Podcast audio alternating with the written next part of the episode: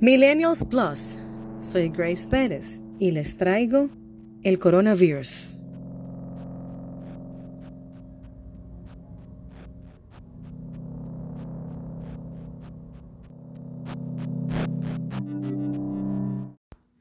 Bueno, ahora medio RD está en para con el coronavirus, pero hay otra enfermedad que tal parece ha hecho su entrada en nuestro país, y esa se llama el gerrymandering.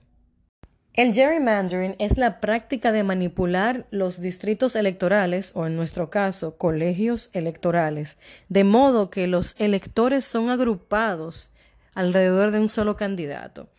Esta práctica es muy popular en Estados Unidos, donde cada 10 años, luego de que se celebra el censo, eh, los congresistas toman esos datos como referencia para delimitar los distritos electorales. Como en Estados Unidos, el perfil étnico o racial de los individuos influye marcadamente en la afiliación política, los políticos gringos trazan los mapas de una manera ridícula con tal de agrupar a sus simpatizantes en un mismo distrito electoral. Y es ahí donde reside lo más grave del asunto. El gerrymandering le permite a los políticos elegir quiénes van a votar por ellos. O sea que antes de que usted elija, a usted lo eligieron. Mira qué bien. Traigo esto a colación porque ayer la prensa escrita se hizo eco de las declaraciones del presidente del partido de gobierno. Temo dice que el PLD está preocupado por la reubicación de más de 415 mil electores. O sea, en 12 días habrán unas elecciones municipales 2.0 y casi medio millón de gente no sabrá dónde votan. Pero tranquilos, Queridos votantes, tranquilos. Si usted se encuentra en esa situación, no hay problema. Usted va a la casa que el PLD tiene alquilada cerca del colegio electoral, esa donde se reparte el dinero en la compra de votos. Bueno, en esa casa ellos tienen un centro, un mini centro de operaciones y ahí casi siempre hay una computadora con el padrón de la junta donde usted da su cédula y ellos le pueden decir dónde usted vota. Pero feo la tienen las personas que los habrán reubicado en un colegio electoral lejos de su, de su casa o lejos de donde ellos pensaban que votaban. Porque el gerrymandering no es solo una estrategia para agrupar votantes eh, de un solo candidato, Cambiando a gente de su colegio se puede incluso desalentar a los votantes y el PLD puede estar apostando a la abstención. Aunque sinceramente yo no sé cómo es que pretenden ganar porque todo el mundo vio hoy las, encuestas de Diario Libre y el penco no llega ni un 30%.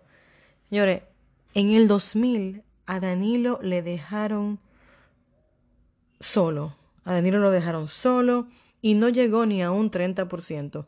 Pero este penco, él no está solo.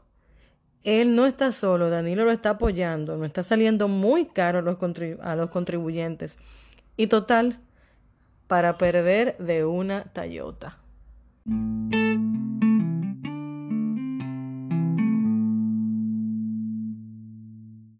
Los que nos siguen por las redes sociales sabrán que uno de mis hashtags preferidos, uno de los hashtags que yo más uso en mis posts ha sido hashtag Leonel no te Bueno, ayer apareció alguien más a quien le sirve ese sombrero. Ayer lunes vimos a otro más queriéndose guillar, Roberto Salcedo.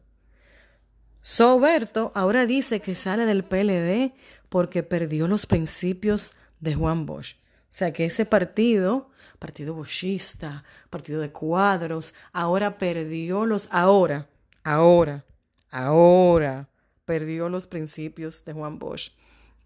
Pero Soberto, cuando tú estabas en, en el ayuntamiento, ¿tú seguías los principios de Juan Bosch? ¿Cuándo tú seguiste el ejemplo de Juan Bosch? Cuando Juan Bosch ni siquiera casa propia tenía. Sobre todo, tú vives en Guavaberry, tu hijo es multimillonario. Emma, ¿cuándo Juan Bosch era comediante? ¿En qué momento tú seguiste el principio o los principios de Juan Bosch? ¿En qué momento se te puede decir a ti que tú eres un Boschista? Viejo, por favor, igual que Ramfis, rueda durísimo. Pero Soberto no es el único que veremos renunciar, y más ahora que la Toyota de Abinader se proyecta a ganar en primera vuelta. Digo se proyecta porque habrá que ver de cuánto es el margen de error. Eh, Abinader está alrededor de un 52% según la encuesta que salió en el Diario Libre hoy, pero el margen de error lo puede llevar más arriba del 52%, como también lo puede poner por debajo de ese 50 más 1 que es necesario para ganar en la primera, en la primera vuelta. Y ya verán cómo otros, al igual que Soberto, van a abandonar el barco que se hunde, que es el barco del PLD. Y que cuando un barco se hunde, los primeros que se van son los roedores. Puro y simple.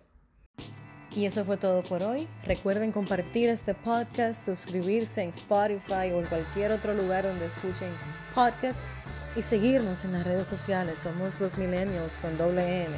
Y señores, voten. Aunque tengan que coger una guagua, un motoconcho lejísimo, aunque tengan que ir para el campo, voten. Aunque el colegio esté lejos, voten. Aunque mami tenga una botella, voten. Voten por quien le dé su gana, pero voten. Ciao.